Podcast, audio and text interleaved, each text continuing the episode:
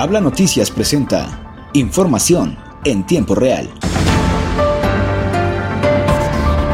Con el objetivo de fortalecer las acciones que la administración del gobernador Miguel Riquelme ha implementado en la Secretaría de Inclusión y Desarrollo Social de Coahuila, su nuevo titular, Manolo Jiménez Salinas, recorrió las diversas áreas que conforman y refrendó su compromiso de mejorar la calidad de vida de las familias de los coahuilenses. Qué gusto saludar y conocer a parte de nuestro gran equipo con quien estaremos trabajando en la Secretaría de Inclusión y Desarrollo Social, señaló Jiménez Salinas, quien agregó que trabajará en un programa integral que se presentará en las próximas semanas, en el que se contará con todos los colaboradores de esta dependencia. El secretario señaló que tanto él como sus colaboradores llegaron a integrarse a un gran equipo, para abonar la grandeza de Coahuila y trabajar de la mano con 38 ayuntamientos para bien de toda la gente.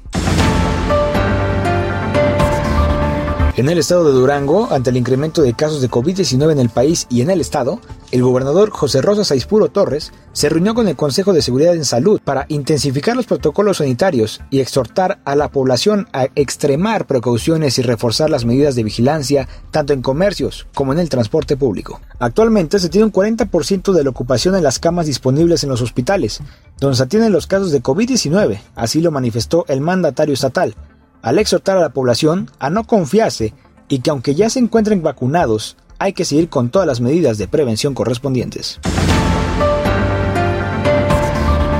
Hasta aquí información en tiempo real, presentado por Habla Noticias. Recuerda, si quieres saber más noticias, visítanos en nuestra página de Facebook y Twitter como el nombre de Habla Noticias. Yo soy Miguel Martínez y nos escuchamos hasta la próxima.